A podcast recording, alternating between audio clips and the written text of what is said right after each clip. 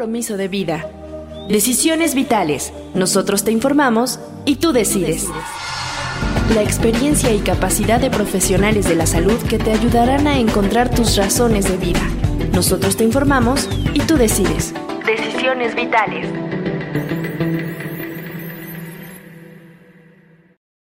Hola, ¿qué tal? Bienvenidos a Decisiones Vitales, otra emisión más en donde tenemos información importante que compartirles. El día de hoy hablaremos sobre suicidio y autolesiones pero ampliaremos un poquito más esta información porque no solo hablaremos del cutting, sino otro tipo muy importante de lesiones que las personas se hacen, pero necesitamos identificar por qué las hacen, qué ocurre en la situación del entorno para que alguien decida autodañarse, cómo detectar estos signos y síntomas y qué debemos hacer. Recuerden que tenemos aquí en la Ciudad de México un teléfono para que ustedes nos puedan consultar que es el 55 46 31 33 07 y un correo electrónico para todas sus inquietudes, preguntas o consultas que es info arroba suicidología.com.mx. Y le damos la bienvenida a Mariale Buenfil. Hola Alejandro, pues estoy muy contenta de estar aquí en un podcast más con todos ustedes. Y pues como dices, es un tema muy importante porque muchas veces eh, justo una persona que se está autolesionando, ¿no? Pues tiende al suicidio. Entonces, me parece que, que es un tema muy importante y me da mucho gusto que nos estén viendo, que nos estén siguiendo. Quiero saludar a todos los disponibles que siempre están listos para escucharnos y quisiera recordarles nuestras redes sociales y las plataformas de podcast nos encuentran como Suicidología. Al igual que en YouTube nos encuentran como Alejandro águila y en suicidología.com.mx también pueden encontrar más información, talleres, cursos, pues artículos, ¿no? Para que también nos visiten por ahí, Alejandro. Claro que sí, tocas un punto importante. Efectivamente, estas autolesiones tenemos que identificarlas porque pueden llevar a una conducta suicida, es decir, lo vemos como conductas autodestructivas. Por ello, lo importante de este tema, que nos acompañen durante todo el programa, es un excelente expositor de este tema que desde Colombia nos visita, Carlos Alberto Cardona Ruiz. Bienvenido, Carlos. Eh, muchas gracias. De verdad que para mí es un placer estar el día de hoy con ustedes. Espero que esto que vamos a hacer nos eh, saque de muchas dudas. Yo quiero que la gente conozca un poco de tu currículum, de tu trayectoria, es bombero con experiencia 20 años en el servicio. Ha trabajado en el Tecnológico de Salud Ocupacional, especialista en producción y consumo sostenible, técnico en bomberos, egresado de la Universidad Politécnico Gran Colombiano, psicología, diplomado en psicología de emergencias, diplomado en primeros auxilios psicológicos, docente e instructor. Pertenece a la Federación Internacional de Psicología de Emergencias en, en Argentina, ponente en tema de psicología para bomberos y ha estado en Brasil, Perú, México, España, Bolivia, Guatemala y Colombia. Bienvenido y qué gran tema. Para mí es un placer y esperemos que, eh, eh, que podamos lograr este objetivo que nos planteamos el día de hoy. Por supuesto que sí, necesitamos eh, darle información a papás, a docentes, y a toda la gente que de alguna forma tenga en su entorno a alguien que se está autolesionando y las diversas formas en cómo lo hace y bueno, qué implicaciones tiene en este problema o en esta condición las personas. Iniciaríamos con la definición, Carlos, ¿cómo definimos la autolesión? Ok, entonces, digamos que en todos los contextos que hemos visto, la autolesión la definimos un concepto general y dice que de una u otra forma es quitarse un dolor emocional de esas personas y por eso lo hacen, para concentrarte, concentrarse a un dolor físico, ¿cierto? Así la puedo definir yo y creo que muchos que hemos consultado en estos temas podemos definirla, ¿cierto? Em, he consultado mucho, créanme que eh, me he dado la tarea de, de entender un poco más allá del por qué lo hacen y me he sentado a hablar con personas que lo han hecho y me dicen, es que no quiero sentir más este dolor emocional que está en mi pecho, es que a veces ni lo siento en mi pecho, a veces lo siento en el, en el, en el abdomen, en mi estómago, le dicen a uno así. Entonces ahí donde uno entra a hablarles y a contarles que las emociones se sienten más en su, en su parte eh, del abdomen y que por eso sientes esas ganas de vomitar y que por eso sienten todo ese, todas esas ganas de, de hacer mil cosas y que cuando ellos cortan, pues se este, están concentrando más en ese dolor físico, ¿cierto? Entonces, la definición es eso, es concentrarse en un dolor físico, más no en un dolor emocional, que lo que están viviendo en el momento. Sería como un desplazamiento, un dolor emocional que no se puede manejar, entonces se lleva a la cuestión física, pues para poder, este, no sé si distraer ese dolor emocional, tratar de que se olvide y finalmente es como un desplazamiento, ¿no? Sí, así es, total. Ahorita que mencionan esto, ¿no? Eh, yo he escuchado también de mucha gente con los tatuajes, ¿no? O sea, como este asunto igual del desplazamiento del dolor, pero al, ir, y al irse a hacer un tatuaje, ¿no? Como de, no, es que me, me siento muy mal emocionalmente, me tengo que ir a hacer un tatuaje. Hacerse un tatuaje es autolesionarse. Esa era la pregunta concreta. Eh, y claro, eso abre las alarmas y comienzo, pues venga, no, como así? Créeme que lo investigué casi tres días seguidos, hablando con especialistas, hablando, venga, cuénteme. Y llegamos, ellos llegaron a una conclusión y es no. O sea, hacerse un tatuaje no es autolesionarse. Hacerse un tatuaje sí lo pueden hacer por ese dolor emocional, pero recuerda que el tatuaje también lo hacen porque quieren plasmar algo bonito en, en, en su autoestima, digámoslo de alguna manera. O a alguien le gustó algo y me lo quiero plasmar acá, pero por un placer de qué? De que se vea bonito.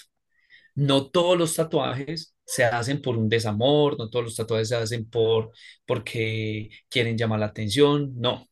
Lo que pasa es que tenemos que comenzar a, a, a definir e, esa, variación, porque si hoy nos atrevemos a decir que realmente hacerse un tatuaje es, es autolesionarse, esto va a prender las alarmas a nivel Latinoamérica. Venga, ¿cómo así que están diciendo? Entonces, en mi caso, no es una autolesión. Algunos lo hacen por un gustar, otros lo hacen por un dolor amoroso y otros lo hacen es porque realmente quieren mostrar algo lindo de qué son los tatuajes. En mi caso no tengo tatuajes, pero me parecen lindos, ¿cierto? No me gustan los tatuajes, pero me parecen lindos verlos en las personas. Sé por algunas personas que nos han compartido que hay tatuajes que sí duelen y hay tatuajes que no duelen. Lo que yo he encontrado también investigando mucho, Carlos, este, esta situación es a veces la gente que se hace muchos tatuajes y que sí tiene un dolor pareciera ser muy similar a las autolesiones donde hay una adicción a este dolor por las adrenalina y dopamina que se este, generan en el cuerpo, ¿no? Sí, hay personas que se vuelven adictas a tatuarse, ¿cierto? Pero entonces mira que ya no es una autolesión a su cuerpo, sino algo como que me volví adicto a, a, un juego, digámoslo así, una ludopatía, ¿cierto? Hay una adicción porque se vea bonito ese tatuaje, pero más no por sentir ese dolor. Y tú dijiste algo que se me ha olvidado y es que hay tatuajes que no duelen, ¿cierto? Entonces, uno se queda como en el que sí es o no es. En, mi caso lo podría decir y, y, tengo muchos compañeros, conocemos mucha gente que se tatúa y, me dicen, no, lo hago es por, porque quiero. Y solamente de, de 10, 20 personas, una me dijo, yo me tatué porque tuve una ruptura amorosa y quería plasmar que desde ese mismo momento comenzó una vida nueva. Ah, ok, y, te, y mejoraste esa vida nueva. Claro, mira, me profesionalicé, conseguí mi casa, o sea, plasmé desde ese día ese dolor lo dejé plasmado en mi cuerpo que no iba a volver a caer en, la, en el mismo círculo. Oh, ok, eso te hizo fue crecer, ¿cierto? Entonces mira cómo se vuelve el tema de, de complejo, ¿cierto? Es, es, un tema polémico. ¿Y cuáles serían los otros tipos de lesiones o variantes de la gente que se hace daño? Lo, lo que más ocurre cómo se hacen daño las personas. Entonces, en el primer lugar, siempre encontramos el cutting, ¿cierto? Que yo siempre digo, no me gusta hablar de cutting, sino que me gusta hablar de, venga, haces en heridas con un arma cortopulsante, un cuchillo, una cuchilla, algo así. Pero encontramos más, encontramos quemaduras.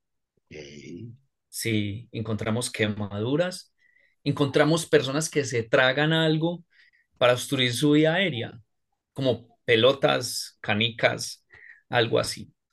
También encontramos entonces los que eh, tenemos las quemaduras, los del cutting, pues eh, las cortadas, los que se tragan algo, de las quemaduras dejan siempre secuelas bastante, bastante complejas para ellos, que de hecho cuando se queman, a ellos les da cierta pena que los vean. Yo he tenido en consulta a otros, eh, gente que se rasca hasta sangrar. Digamos que ellos comienzan a rascar, a rascar, y hay un momento de eh, eh, en, en ese momento de estado de que la herida está sanando, pero ellos no dejan sanarla. Entonces, cuando le ven Ah, los que se quitan las costras, ¿no? Eso, los que, ah, bueno, costras, eso, que se dejan costricas y siguen arrancando. Y siguen arrancando hasta que dejan un bastante huella, o sea, lo dejan muchísimo más grande. Y se podría agregar también aquellas personas, y porque me ha tocado adolescentes, no sé, en tu caso en consulta, Mariali, pero estos que enojados golpean una puerta, el closet y terminan sangrándose los nudillos.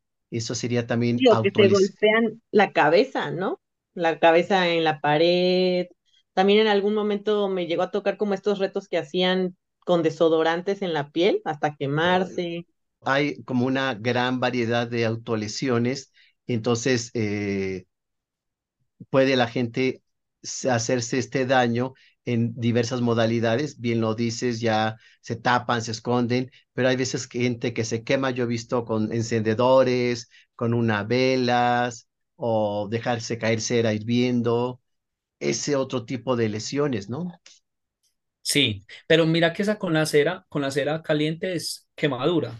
Viene también en el rango de la quemadura, que lo pueden generar por varias cosas, una por candela, otra por aceites, otra por, pues, indiferentemente por, por muchas variaciones que, que encontremos que sean calientes. ¿Cuál sería la mayor causa por la que cometen esto? O sea, ellos que, que han mencionado desde tu experiencia.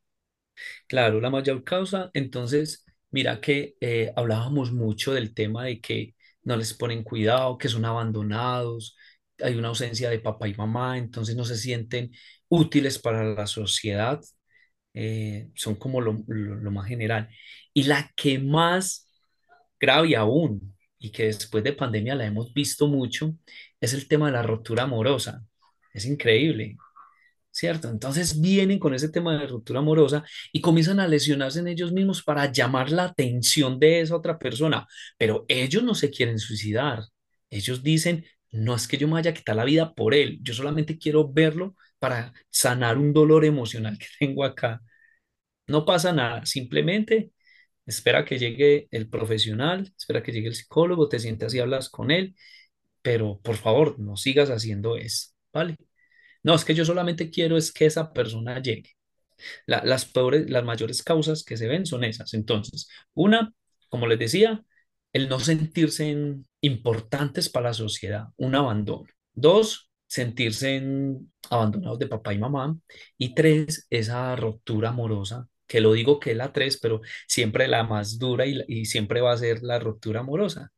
Partiría entonces de esta frustración al no lograr el amor o no sentir que es querido por los padres, que alguien eh, al no tolerar esta frustración se hace autodaño con la intención eh, pues de mitigar el dolor o de sentirse no querido? Eso, el abandono, sentirse importante. Miren un, un tema acá. Cuando ellos se lesionan, pues todo el mundo se concentra en él, porque ahí mismo activan las alarmas y dicen, mi hijo se va a suicidar, mi sobrino se va a suicidar, no hay que estar con él. Y él ahí se siente importante. Él ahí dice, uy, soy importante para ellos. Por eso voy a tocar un poquitico el tema de, pues aquí encimita de suicidios y es que siempre cuando hay un suicidio, que lo hemos escuchado y a nivel mundial, que siempre que hay un suicidio, hay cuántas ideaciones suicidas, entre aproximadamente 50 a 60, y que eso arrastra. Hay que hablarlo con nuestros hijos. Cuando hablamos con ellos, pues se vuelven menos que lo puedan hacer. Hey, ¿por qué lo estás haciendo? Mira que aquí estamos nosotros, queremos apoyarte, queremos que, que no, que no pase esto, dar como todo ese apoyo, pero también tenemos que identificar por qué lo están haciendo. El pilar o la fuente de que está pasando esto. A veces nosotros como padres, como tíos, como hermanos, no, no nos damos cuenta que también hay personas que necesitan de nosotros. Y por estar ¿qué? en el trabajo, por estar, obviamente tenemos que elaborar, tenemos que trabajar, a veces enredado con una reunión, con la otra, eh, salimos 8 de la mañana, 8 de la noche, no hay tiempo para compartir en familia y el momento que tenés para compartir con ellos, estás haciendo otro tema diferente. Esta parte, estas autolesiones, ese puede ser un indicativo, ¿no? Para los papás, o sea, como para decir, bueno, o sea, algo no está bien en, en él, ¿no? Claro, y hay que buscar esa ayuda que es que aquí es donde fallamos muchos. Vemos el momento álgido, el momento que está pasando esto y lo dejamos callado. Ay, no, deje la bobada, no pasa nada. Eso es lo que le dicen. No, hay que buscar esa ayuda. Sí, he visto mucho que en la sociedad hoy en día los hijos, tanto padres, están muy alejados de, un diálogo. Hoy no hay tiempo para eso son muy alejados del diálogo, no, no hay un diálogo, no, no hay como un compartir, son muy pocos. Algunos dirían, los que nos están viendo, no, pero yo sí lo hago, pero ¿cómo es la calidad de tiempo que tú le das a tu hijo? ¿Cómo es esa calidad de tiempo que le das a tu familia? Partiría de allí, pero entonces para ir entendiendo, eh, hay como un perfil de personalidad de quienes sí se autolesionan. ¿Hay rasgos que podemos identificar, Carlos? Sí, recuerden que hay un tema de, de depresión, ¿cierto? Cuando nada le gusta. Vamos a salir, no quiero. Yo me quiero quedar aquí en mi casa. No quiero salir. No quiero hacer nada. Hey, que poner cuidado con eso. No es normal que pase, y menos en un pelado que, en un joven, perdón, en un joven que está entre los 13, 14 años y que no quiera salir, que quiera estar solo, que todo el tiempo está en su, en su habitación con la luz apagada y, y, no, mm, cuando no está estudiando es siempre encerrado. Vamos a reunirnos con la familia. No, no quiero. Allí hay un perfil y que muchas veces ellos mismos se lesionan, pero no, no se dejan ver. Entonces, en las piernas, donde más cubre el pantalón, en el mismo abdomen, donde cubre la, la camisa. Pero en muchas ocasiones nosotros como padres no nos damos ni cuenta que eso está pasando. Entonces, ese perfil es, necesario para nuestros padres, nuestros amigos, nuestros hermanos. Ojo, esas personas que están encerradas solamente en su mundo. Y lo he escuchado de, padres que dicen, ay, no, es que mi hijo está encerrado en su mundo, dejémoslo por allá. Ah, ah. Venga, hagamos acompañamiento, no lo dejemos allá, no lo dejemos solo. Sumado a esta situación de la depresión, que bien efectivamente son condiciones que vemos en estas personas que se autolesionan, la ansiedad como que va de la mano, ¿no?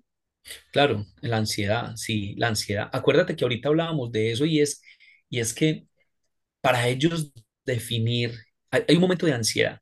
Entonces, ansiedad por querer alcanzar un objetivo y no se alcanzó.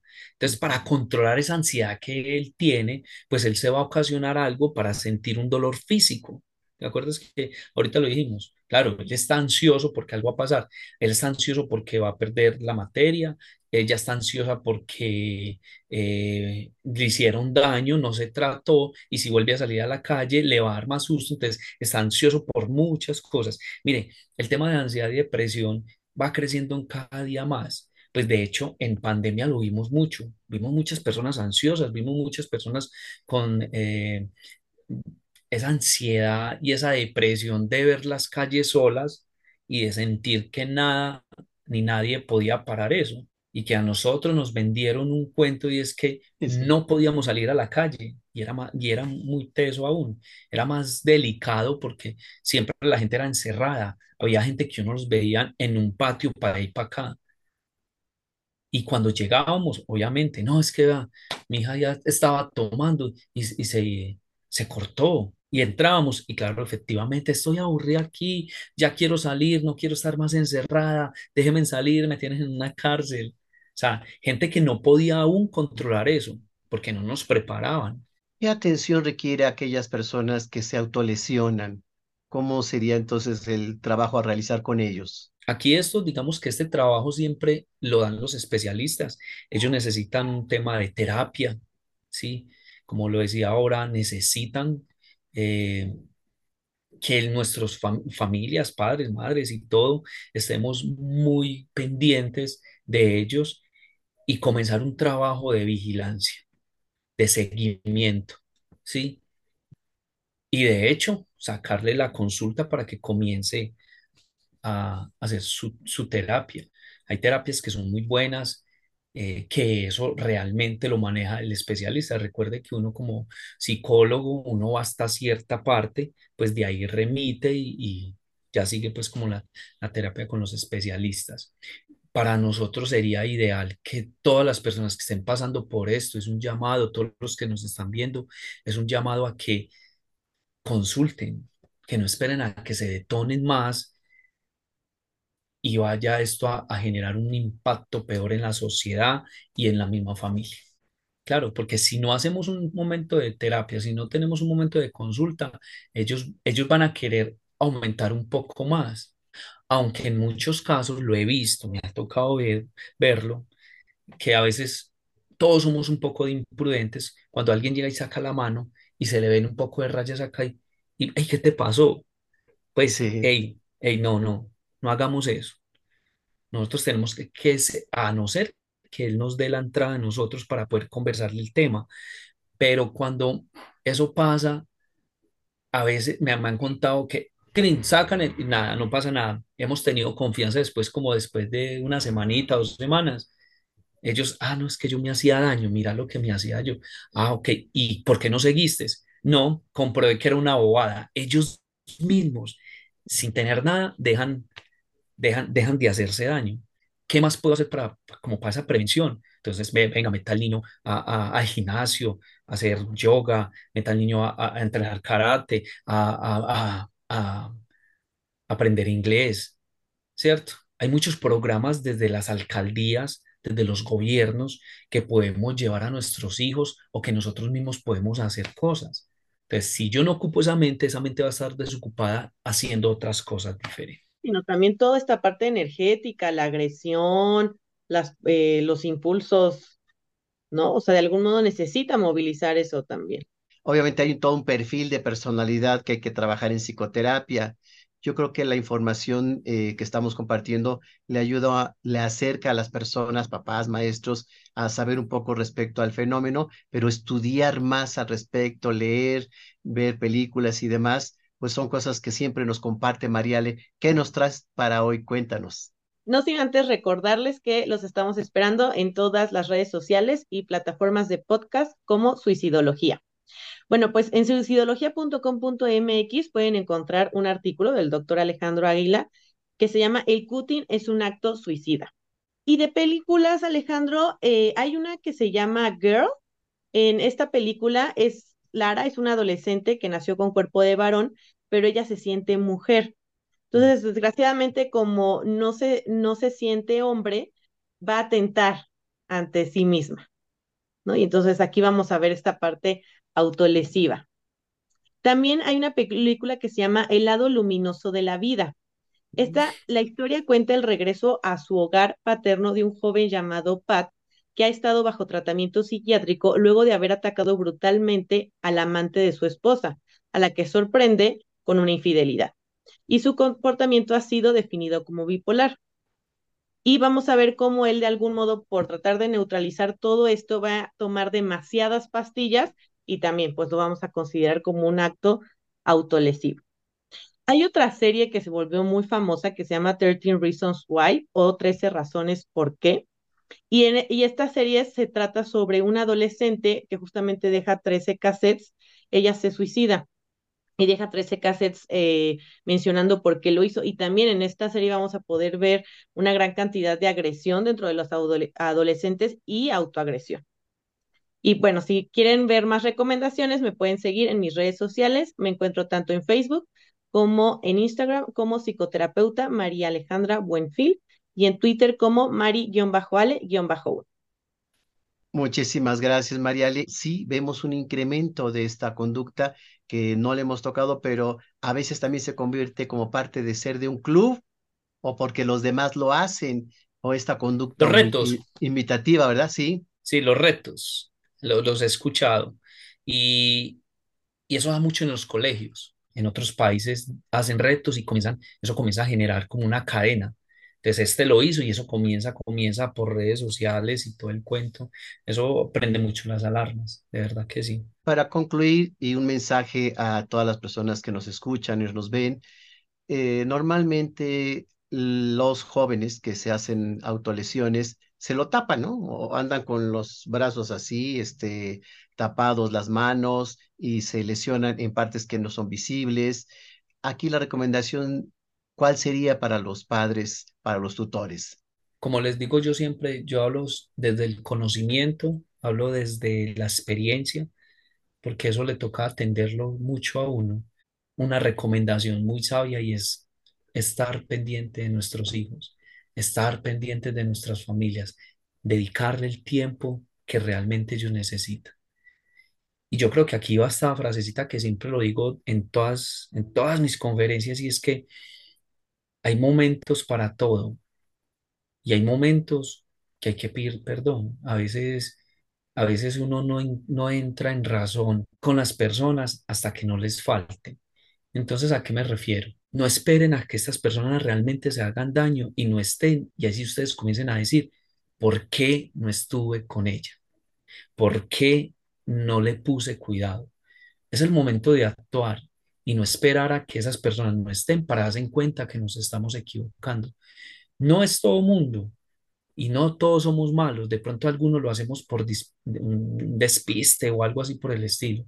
Pero yo creo que es el momento que le pongamos mucho cuidado realmente a lo que estamos fallando y que nuestra, nuestra familia, porque desde aquí lo tenemos que hablar desde la familia, son ellos los que, somos nosotros que tenemos que estar pendiente de ellos. No tengamos sentido de culpa porque el que se va no vuelve. Sentido de responsabilidad, de vínculo, de estar atentos, de una buena comunicación, serían como los elementos más adecuados y si hay alguno de estos síntomas que hoy compartimos, pues acudan al especialista porque el que se hace autodaño no le está pasando bien, es alguien que obviamente trae un problema emocional que hay que hablar, que hay que trabajar y hay que resolver. ¿Dónde pueden localizarte, Carlos? Mire, yo tengo unas redes sociales, eh, ahorita tengo una que se llama Psicología 03, eh, que está en Instagram. Ahí estamos colgando casi todo lo que hacemos a nivel país. Tengo otra que se, es en Facebook, Psicología Aprendiendo a Actuar, que colgamos todo lo que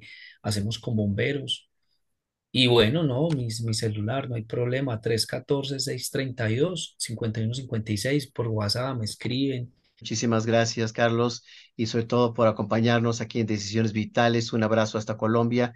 Yo quiero recordarles que aquí en Decisiones Vitales estamos todos los martes a la una de la tarde y que tenemos una página que es suicidología.com.mx y que pues nos veremos en una próxima emisión. Yo soy Alejandro Águila.